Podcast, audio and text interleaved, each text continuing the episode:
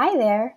You are listening to Diasporica, the podcast that bridges the Puerto Rican diaspora and Puerto Rico.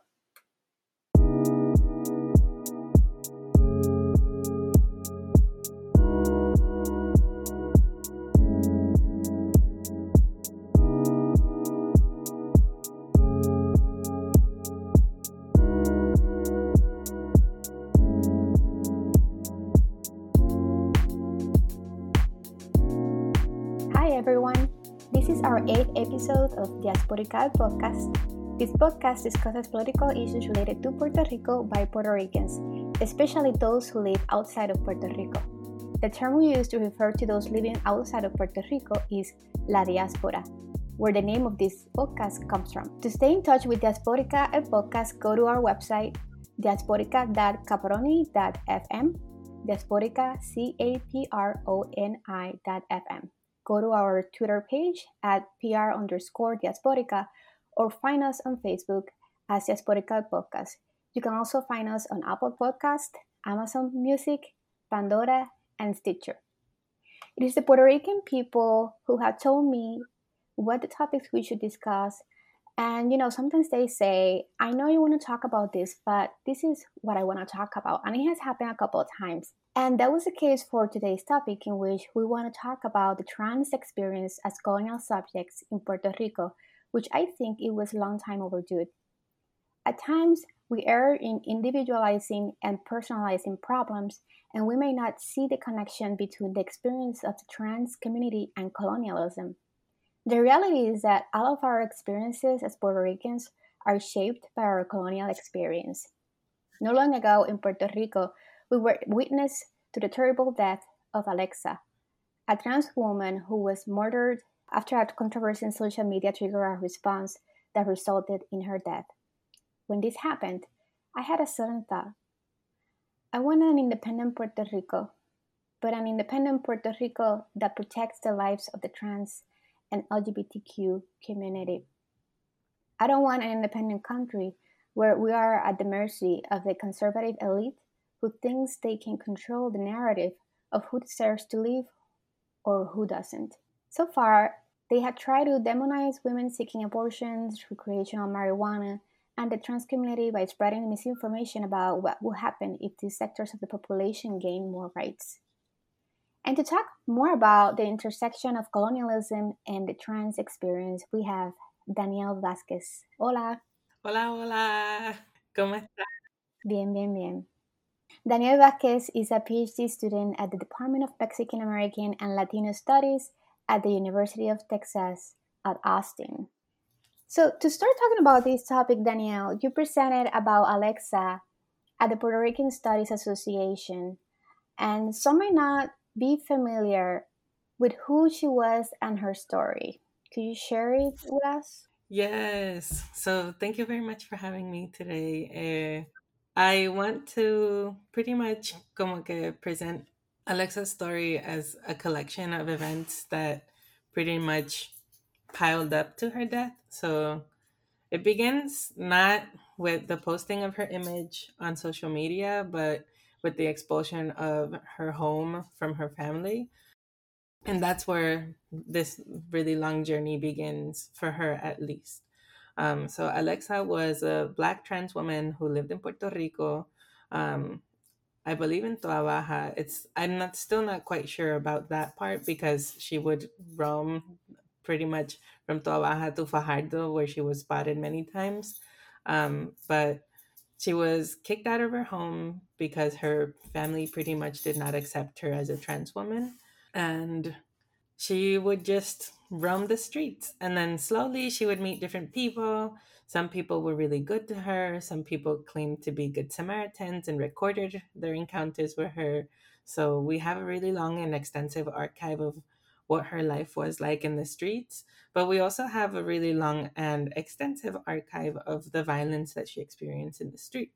So, for example, she carried a mirror with her to look back because she had been assaulted and abused as she was walking in the streets and that was the one tool that she had as like a defense mechanism to look back behind her so that nobody could hurt her again She was also someone who suffered from depression, as she herself states in many of the videos where people have encountered her.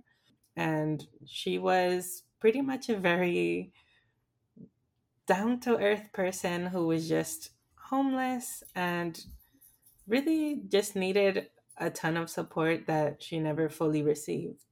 So that's how I like to present her story before going to the Mhm. really violent aspects of it.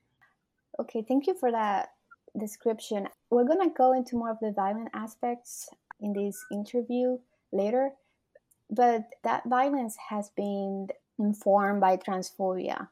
And this is something that you explain in your writing, in your presentation at the Puerto Rican Studies Association.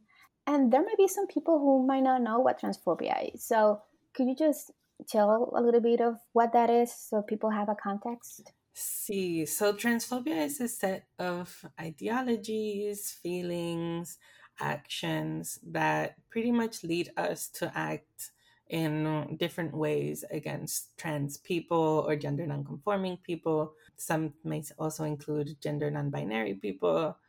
So it includes a wide array of people.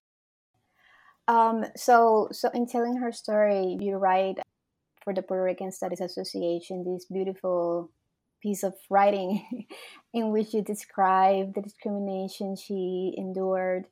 And in that description, you analyze her murder from the experience of being a tecato, a tecata, Mm.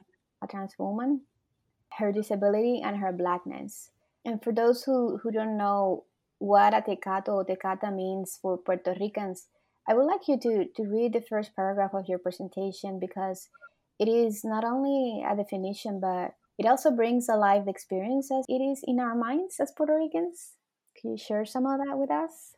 Yes, so pretty much this paper is called Cripping Tecato Ideologies, Trans Queer Homelessness, Disability, and Death in Puerto Rico. And it's part of what I do in Puerto Rican studies, which is to integrate disability studies within the field. And the first paragraph starts in this way.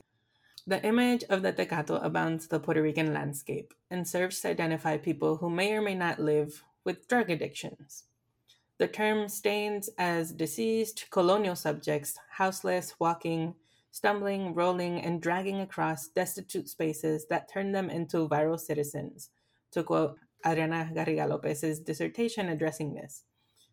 The nominal marker is roughly equivalent to the English word for junkie and could describe objects, comportments, or social strategies that are associated with subalternity, with the marginalized and the excluded, the poor, the compromised, the contingent, the useless, and the infected.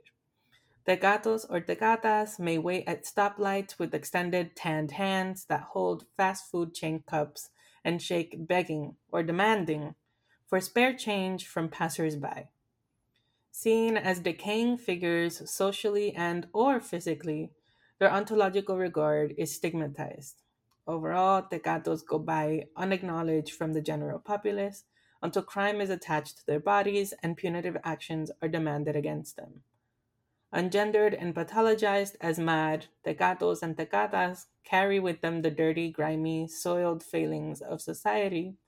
They are exceptional bodies that failed to do the right thing and deserve their, their fate. Thank you. Um, I, I wanted you to read that piece because I think you did a beautiful job of like describing in very uh, descriptive, unique ways what it's like to be on the streets and how is that people look at people on the street. And I think that you may be saying here, based on this description, that the murder of Alexa was intentional and sustained by this idea she deserved it. Uh, is this what you are conveying here? So, yes and no. Um, because the people that made this claim that she deserved it are the people that pretty much put a bunch of things together and said, this is someone who cannot exist anymore.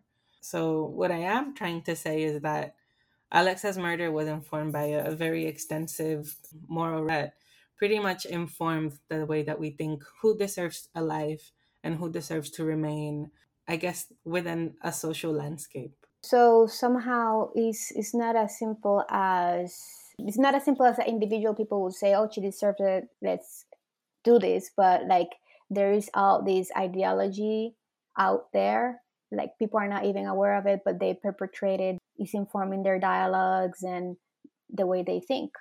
To the point that I wonder if it makes Puerto Rican society complicit in some way by the way that you know how how she, her fate how her fate uh, came about? Like what what do you think?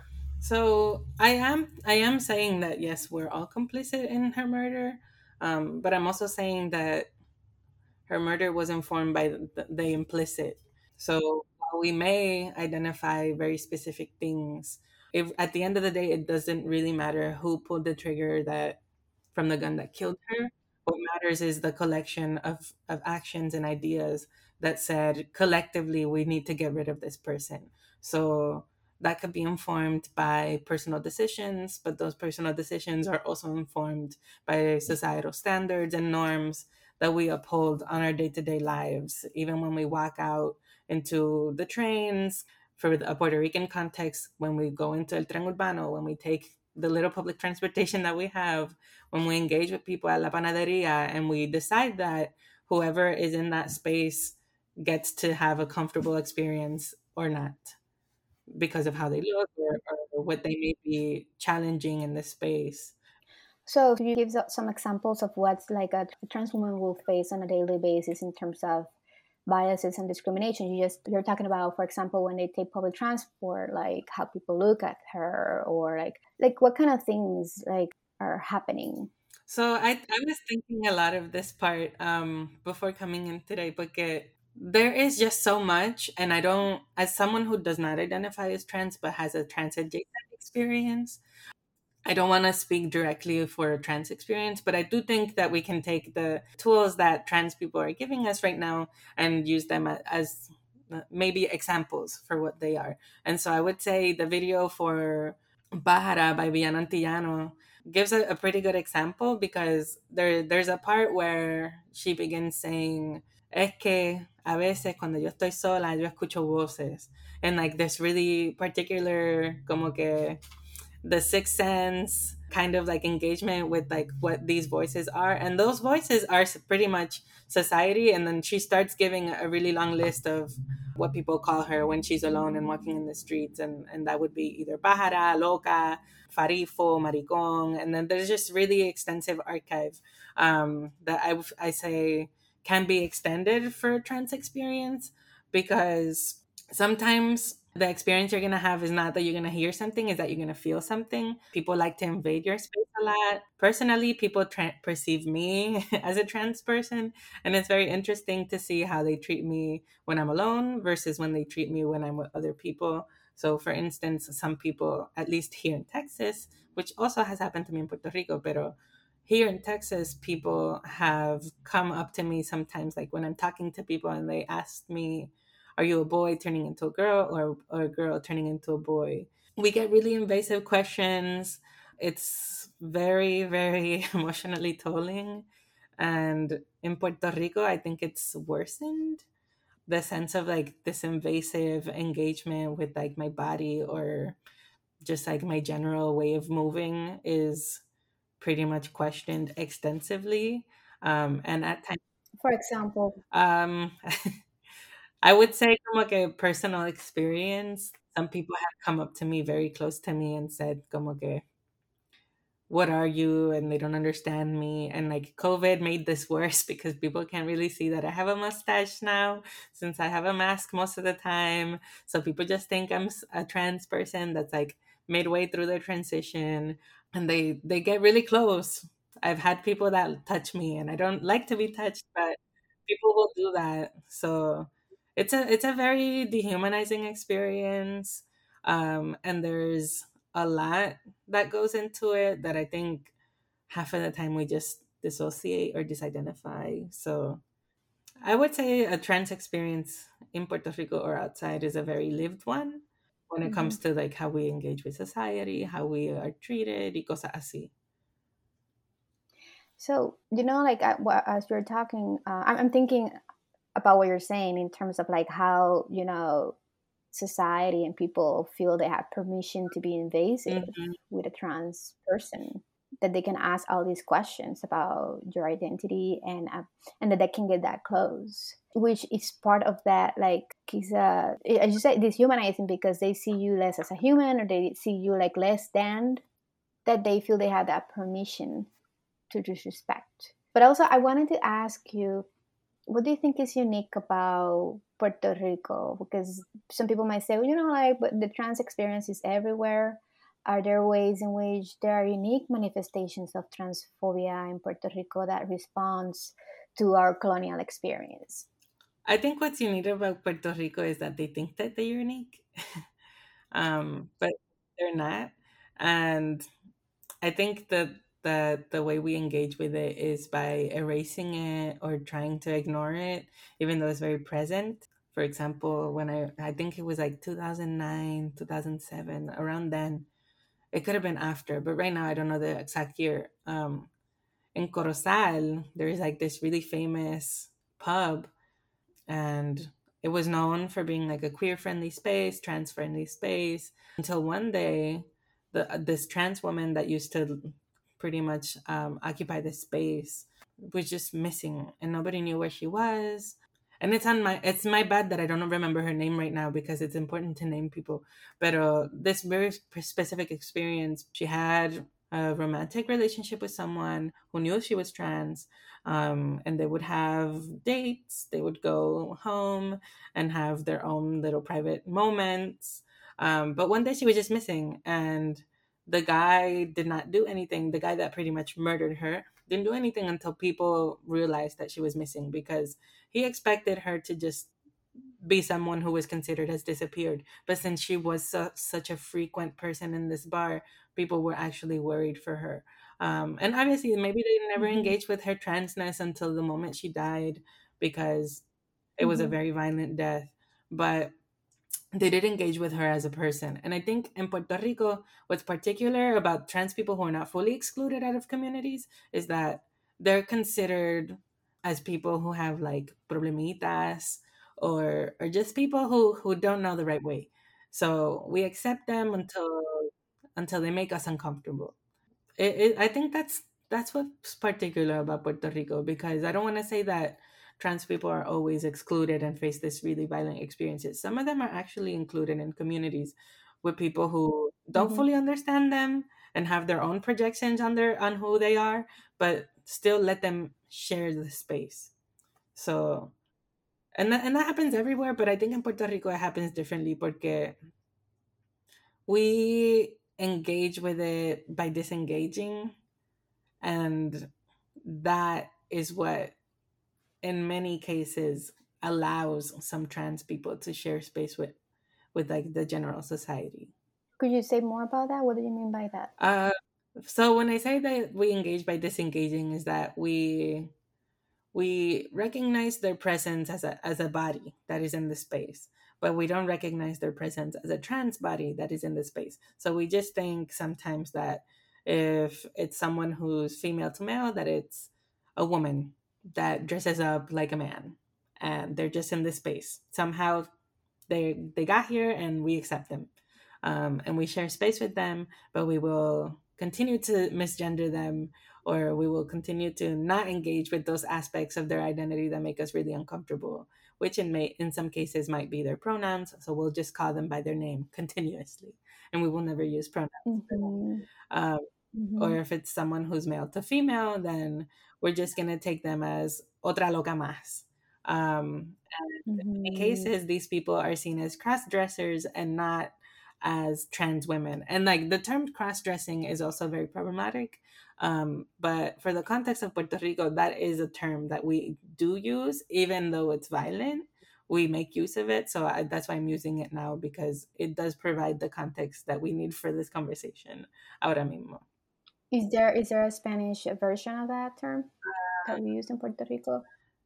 not that i know Or we no i think we, we Okay. just say como que hombre que se viste de mujer we say cross dresser pero lo decimos with our little puerto rican accent uh, Uh-huh. yeah it's it's a very touchy subject when it comes to like talking about what cross-dressing means because it's never cross-dressing Uh, it's always like a trans person occupying space that we just don't know how to engage mhm. with so we think that they have like these mental problems and they don't know what their gender is and blah blah but they're very sure of who they are and what they are they're just not engaging with people because they know that people don't understand And as you describe that, I know what you're talking about as a cis woman, cisgender woman. Uh, when I've been in spaces where there's a trans person, like everyone, at least in Puerto Rico, engages the trans person, like uh, they socialize with them, they're fun to be with, you know, they and they think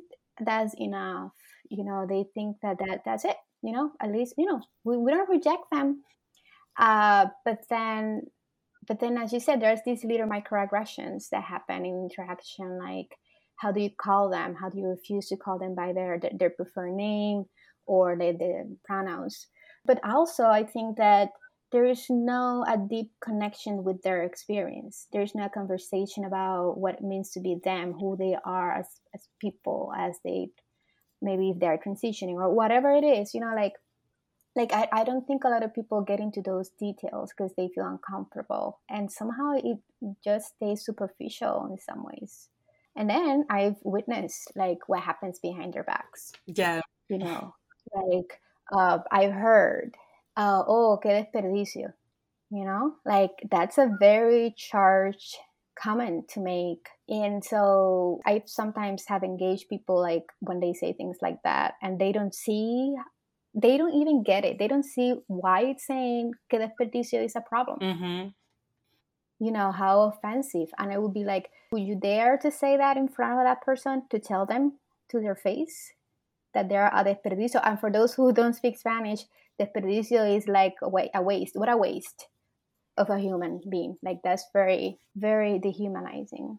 Yeah.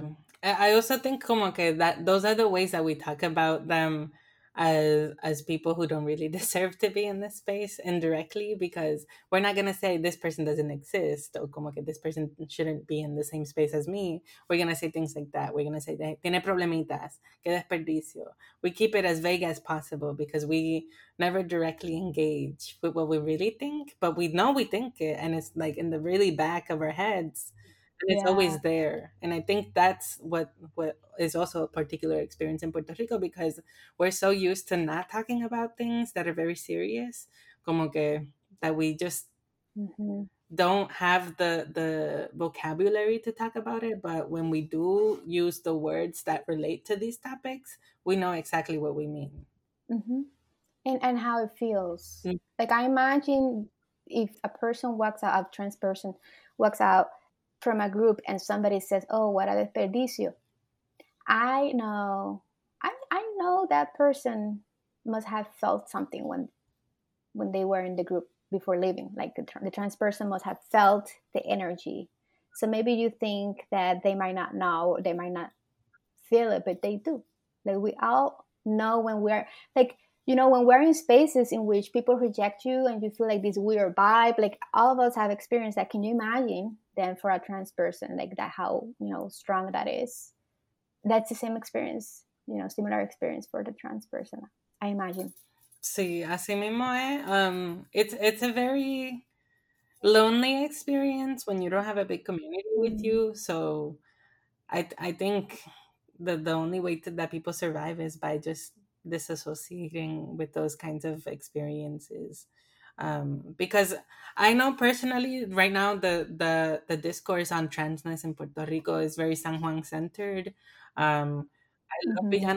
I love me some Maria Jose. I love me some Ana Macho. I love me some of the performers right now in all of San Juan. But I also, as someone who comes from the mountains in Manatí, I know that there is a different Mm-hmm. experience in the mountain where people, yes, they're sun, they're shunned by society and they're and they're como que secluded and all this. But there are also very particular experiences where trans people are allowed to share space that are not necessarily going to encompass the kind of really physical violence that we understand. And we also need to come to understand that misgendering someone is a form of violence. Not engaging with them in the way that their genuine self is being presented is a genuine form of violence. And and and those are the things that i'm trying to, to get at not only with my work but with general conversations like this one that experiences mm-hmm. in puerto rico are filled with violence even if we don't think that our words or, or our very minor bodily gestures are going to be a violent experience for someone else Th- that's interesting that you talk about the different experiences for the trans person uh, transgender experience in in San Juan versus the rest of the island could you when we move on to the next topic could you just tell us a little bit about that? What's you know how would you how would you describe that difference? I would say primero que nada um, metrocentrismo always gets in the way of things. So the way we of everything yeah. Metrocentrismo is this like this really general idea that san juan is the place and everything else uh-huh. is just la isla or like a really empty landscape that like somehow people pop up in um, so, el metrocentrismo nos tiene bien confundidos.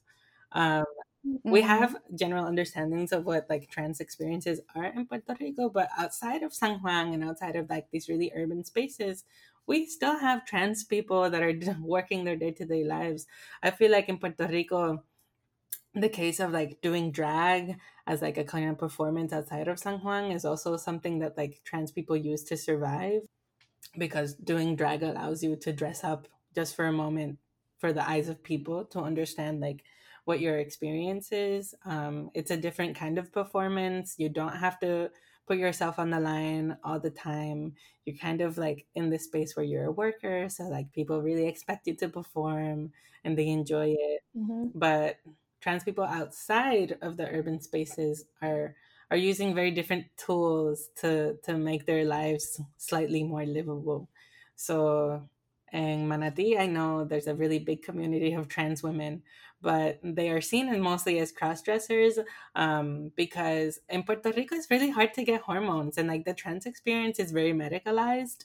So what we are seeing is that more people are feeling more comfortable with just being and, and like claiming a trans identity without having to transition without having to get all mm-hmm. these like plastic surgeries because frankly they can't afford them but also having all these things is not what leads to to to a trans experience or to like a trans embodiment. And and they know it. They're developing their own their own idea of what transness is. So i think that's that's the difference. I'm not saying that that people in san juan have all the hormones and all this access to like passing but they do have something that is in many ways como que la cosa más liberadora that you can have in, in, in Puerto Rico and it's uh, access to a community. And sometimes when you don't have access exactly. to, an extensive community, you just have to find other ways to survive because not everybody has a car mm-hmm. to go to San mm-hmm. Not everybody has a car to go to the doctors that are mostly in San Juan. Um, and not everybody mm-hmm. has the, the same amounts of access. So the experiences are different because of how access is provided, but also how how people learn to make do with whatever they have and how they come to accept their bodies as trans in, in their own genuine forms. Well, I, mm-hmm, I'm thinking also about you know the experience of Pueblo Chiquito versus mm-hmm. uh, Pueblo Grande in so many ways, like Pueblo Chiquito is kind of like invasive, because living in a small town basically. It's like it, it tends to be very invasive uh, in terms of like people getting into other people's business and also how they have this freedom. At least in Puerto Rican culture, I think there is a freedom I that I perceive in terms of giving opinions. Mm-hmm. To other people about their lives and themselves that you haven't asked for. Uh-huh. Uh, so I I, I kind of imagine that how that kind of like uh, informs the experience of the trans uh, person, like especially in a pueblo chiquito. Yeah. So now that you're talking about Manatí and San Juan, even then Manatí is like seen as this like weird mecca that's urban. I'm not, yeah, I'm yeah. not from the urban. I'm from the mountain. Like, I tell people where I'm from. I'm like, if you look at a map, there's like this really specific triangle where Manatí, Ciales, and Florida come together. And right in that very middle space, that's where I grew up. And that's deep in the mountains. People think that I'm joking or like being crazy whenever I say that. Like it took me an hour to go to San Juan from Manatí, maybe sometimes two, because coming down from the mountain is hard. And sometimes the road was just not working, so we had to take other routes. So mountain Mhm, experiences are mhm. very different from what we see in San Juan. And and in that same way, even like coming out of the mountain is like very different, como que for for everybody. And trans people just learn how to survive with that because they they don't they're not everybody can afford to move to San Juan and not even now, como que things are getting expensive and just because you're not a hyper medicalized Yeah. person who's like deep into a very medicalized transition doesn't mean you're a trans person and they're claiming trans identities without having to go through all these things so i also want to hold Mhm. space for them because i know many Yeah. Um, so thank you for that. Like you, you, you posed a question in your presentation that caught my attention, and the question is, uh, what what restorative conversations can arise from recognizing that Alexa's murder was informed by more than obvious transphobia or homophobia that we may be projecting onto the, her death as a response to our own triggers and traumas. I didn't want to ask you w- what is there in her murder that goes beyond homophobia and transphobia?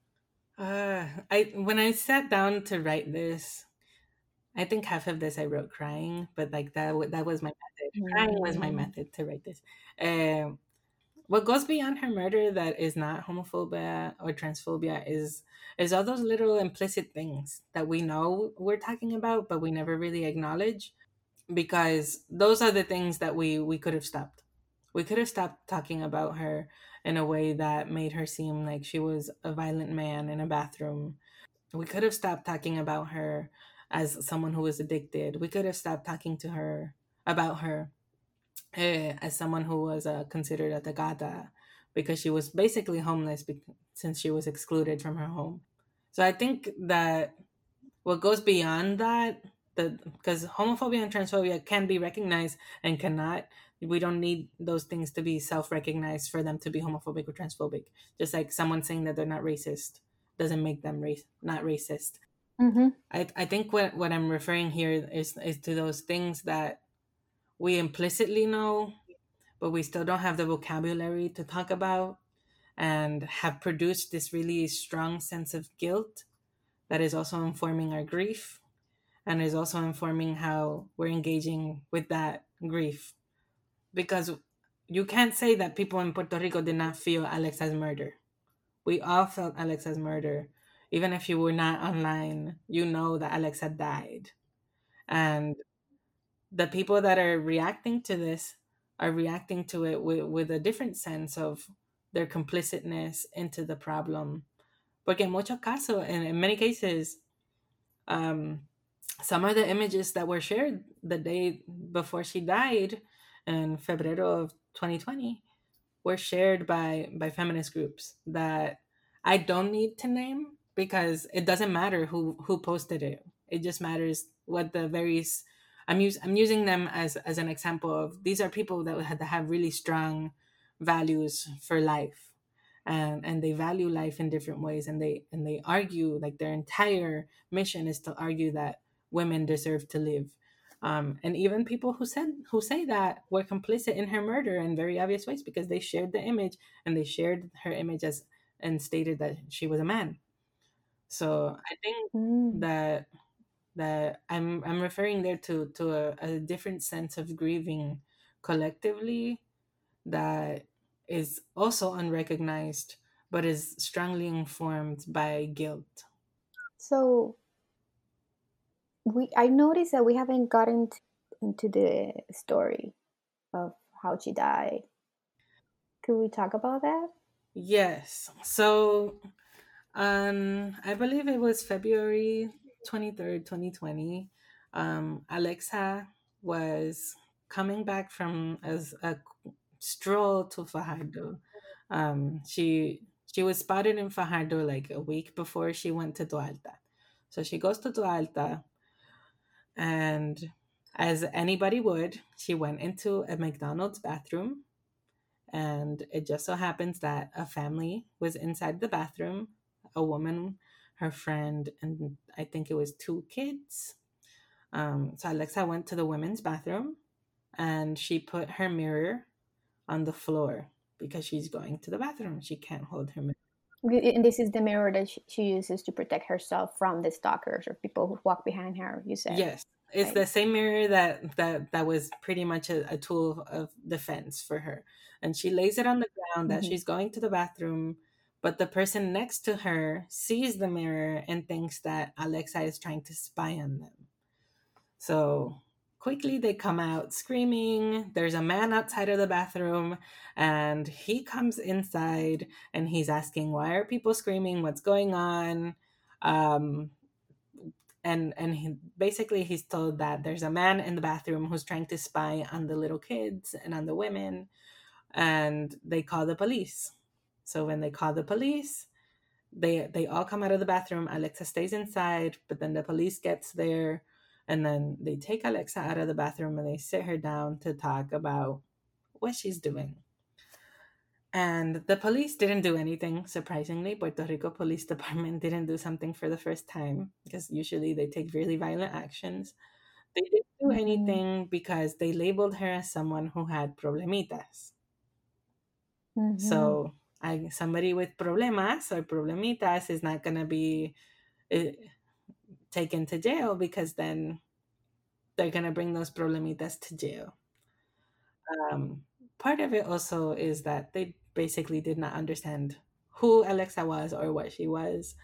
Um, and yeah, so the, the cops just leave. They leave her there, and all these pictures start popping up online of Alexa in the bathroom. I think someone posted a picture of the mirror on the floor. Um, and it was just a, a really viral kind of post that that was shared across it started in facebook uh, by the man who came into the bathroom and then it, it started to move elsewhere and what happens is there's a really long and, and viral thread of, of posts start to be shared in, in various social media platforms um, I remember it was in Facebook at first, then it moved on to Twitter. People started retweeting it. Some people were asking people to be more critical about what was going on, but mostly people were just sharing, sharing, sharing. And the day after Alexa was found in the bathroom, she was found dead in pretty much uh, an empty lot of land and it was next to one of the main roads in near Toa Alta slash Dorado. And so what people did in reaction to that was trying to understand what happened. And that's when some people started saying, We asked you to be more critical about what was going on. We know that this is a trans person who was homeless. Uh, and then people start putting the story together. Um, and what happened was that people inspired by all the posts and, and the viral threads that were made about her online without her knowledge because she didn't know she didn't even know that this was happening. She obviously she's homeless and she does not have access to the internet. So all of this happened. She doesn't know. To this day i i wonder what she would think of of something if she had access to to the internet because she had no way of defending herself and people started putting two together. Then a, a video of of some young men um, shooting at her at night pops up, and and people realize that they inspired her her murder by posting and sharing the, the story of the McDonald's bathroom, and so people have collectively sat with their their own the ways that the moral beliefs and ideologies in Puerto Rico pretty much assisted in, in, the violent murder of Alexa that was then recorded in the same way that what led to her death was recorded and archived. Um, and I think part of what this like really long process of, of recognizing her story has been also erasing people's contributions to the to the story because in many ways people realize that this could be something that implicates you legally in the court of law and a lot of people started deleting their posts mm. a lot of people started mm. deleting their posts a lot of people sent out um, posts saying that they were sorry for posting all those things they didn't know and they, they were going to be more critical moving forward And then I checked recently, and those posts are also deleted. So it's very interesting how it was a very in the moment kind of thing where people are trying to erase it completely because we all know that we were complicit in one way or another by not doing anything or, or by simply sharing way too much information that we were just not engaging with in a critical way. So long story of of grief, Mm-hmm. both a, a grief informed by guilt, but a grief informed by the Puerto Rico that people like me will never have. Because Alexa died, we should sit down and think about la moral in different ways and how we engage with social media and how we engage with trans people in different spaces and how we engage with the people that we simply do not understand completely because it's it's also not the job of a trans person to tell you that they deserve to live it's Mm-hmm. your job to question why you think someone who's trans does not deserve to live And going along those those lines, you mentioned that racism, ableism, transphobia, it's part of all of this uh, in the background. But how is colonialism embedded in her murder? Is there something about who is disposable? Uh, are the colonized more rendered to be disposable people? whenever I talk about colonialism, I, I, engage with the really traditional, the Spanish came here colonialism, but I also engage with the colonialism that that recognizes the U.S. as a colonial entity, and and also how colonialism informs the way that we talk and the ways that we move and the ways that we understand space. So colonialism is something that could be como que attached to the U.S. currently, but I think the colonialism that affected her murder is a different colonialism where it comes together with these ideas that come from the US, but is also strongly influenced by the really long, extensive history that the Spanish left behind.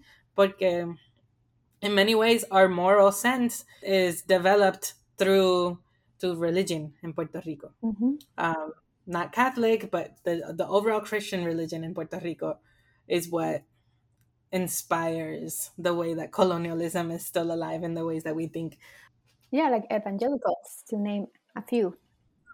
Yes. Como que we all have our own stories. I was raised Catholic and I have like my own different stories with that. And I know a lot of evangelical people have their own stories. And then there's the Jehovah's Witnesses. Como que there's there's a long line of, of how religion has informed our morals. Um, and how it also informs our engagement with trans people, even though they're not even mentioned in yeah. like, these texts they uh-huh. are mentioned but just not like directly or there's no like hate that's adjudicated to them in the text. But anyway um i think that that colonialism and how how the us has inspired this like new wave of evangelism in puerto rico is also important because it, it, it pretty much sustains the long history that catholicism already had a, a very strong grip over and now we're just keeping it alive in other ways through other religions that are still Christian.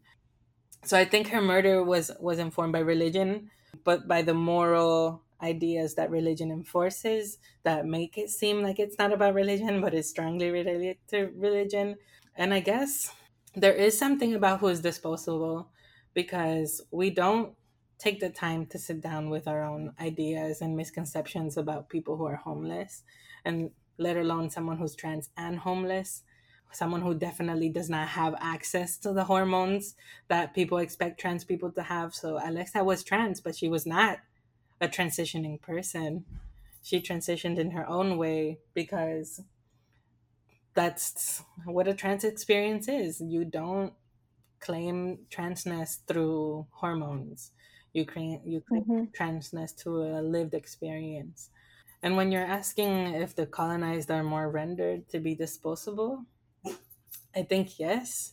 But there's there's also the added aspect of how we understand and produce people who are colonized as disabled in in this like really particular case of making us seem different from from who we really are or who we're producing to create different hierarchies within our own spaces as colonized people because uh-huh. we are made worthless by the US but then what happens locally in Puerto Rico when we make other people feel worthless then who's who's at power there so what you're trying to say is that the colonized experience is uh, that we are being made or felt as disposable or, or less than as a whole group. But with that colonized experience, then makes some categories or hierarchies in which who is more deserved of like I don't know, like uh, life or like dignity, you know, and there's kind of like a category. And so, where does that or locates the trans experience? Mm-hmm. You know, maybe at the bottom of the list. Yeah, and we we don't also give space for for Alexa as a black trans woman, so then it makes it more complicated because we already know uh-huh. the history that we have attached to race in Puerto Rico.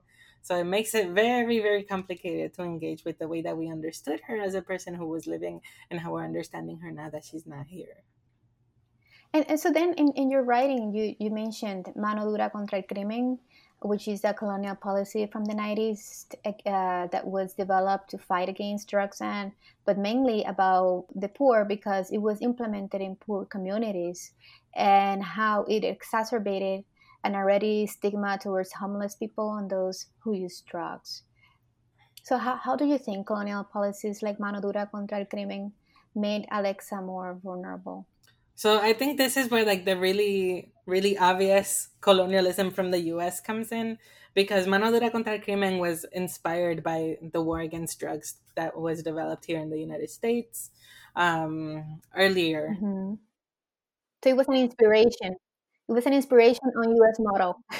Yeah, it's it's like verbatim the same exact thing. They're doing the same thing. They're they're using um, policies that were developed by the war against drugs and then bringing them to Puerto Rico to bring in people who have pretty much like war gear. And they're they're engaging with with these poor communities mainly caseríos or like just like people who, who made land grabs back in like the 60s who, who are now a pest in the space and need to be removed. Or it's, it's a really long story but pretty much mano dura contra crimen is is the U.S. the the Puerto Rican version of the war on drugs. And what it does is it makes people in in the poor communities, mainly in caseríos and and in, in the urban spaces, feel like they need to be they need to distance themselves from crime or people who are criminals. And in Puerto Rico, starting in the 90s with Rosselló, padre, we have a, a history of identifying tecatos as zombies or as destitute beings who need to be resolved immediately. So that's where the idea starts. And he doesn't really go far with it. But then later on other other governors come in and they say pretty much the similar things of mm-hmm. these people if you're near them they're just addicts and and the way that we understand them is is through drugs and addiction and, and a disability that is not a disability in the traditional sense, but it's still a disability. Um, so Mano Dura contra el Crimen started in the 90s and then pretty much like caramelized all of the really bad ideas of how we need to engage with the homeless and and those engaging with crime quote unquote um, because it, it basically says if you are near these people you are in danger of your home being invaded. You are in, in danger of of facing police brutality. You are in danger of going to jail. You are in danger of the state taking actions against you. So poor people the, the ones that were targeted the most are trying are now implicitly trying to distance themselves from this crime even though it's already attached to them they don't want the the the very obvious forms of it which are being out in the streets Mano Dura contra el Crimen is very much responsible for developing the, the overall ideas in Puerto Rican society of how we can understand and how we should engage with Tecatos. Because mm-hmm. since Mano Dura contra el Crimen, there have been at least four governors that have talked about Tecatos or mm-hmm. people who are addicts um, in ways that that pretty much state that they should not exist in Puerto Rico. So these ideas have been developed over the last 30, maybe even 40 years. Um, and they're so, so pervasive that they're implicit in our minds. So basically, everything is connected. Like we, the, the individual experience of Alexa is, is connected to our colonial experience as Puerto Ricans and the policies that they find inspiration in from the US. No, I'm just I I'm I'm saying como que yes, even if it seems like a reach, there there are very obvious ways of tracking this because there there's no way that we can't say that this is the exact product of mano dura contra el crimen because uh-huh, it uh-huh. is. You can talk to people and they still feel mano dura contra el crimen and the effects that it had in their communities.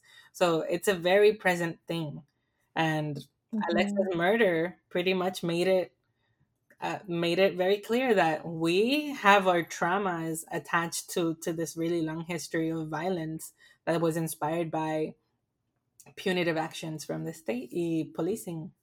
Is there a possibility to imagine a Puerto Rican nation that tends to the trans woman, the trans person, to people with disabilities, to women, to black and brown people?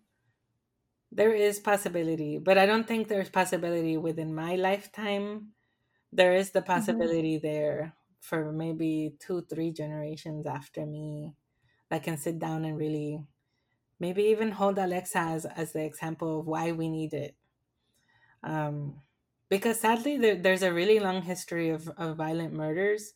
And I'm focusing on Alexa because Alexa reminds me of, of the Puerto Rico that I left in 2016. Um, mm-hmm.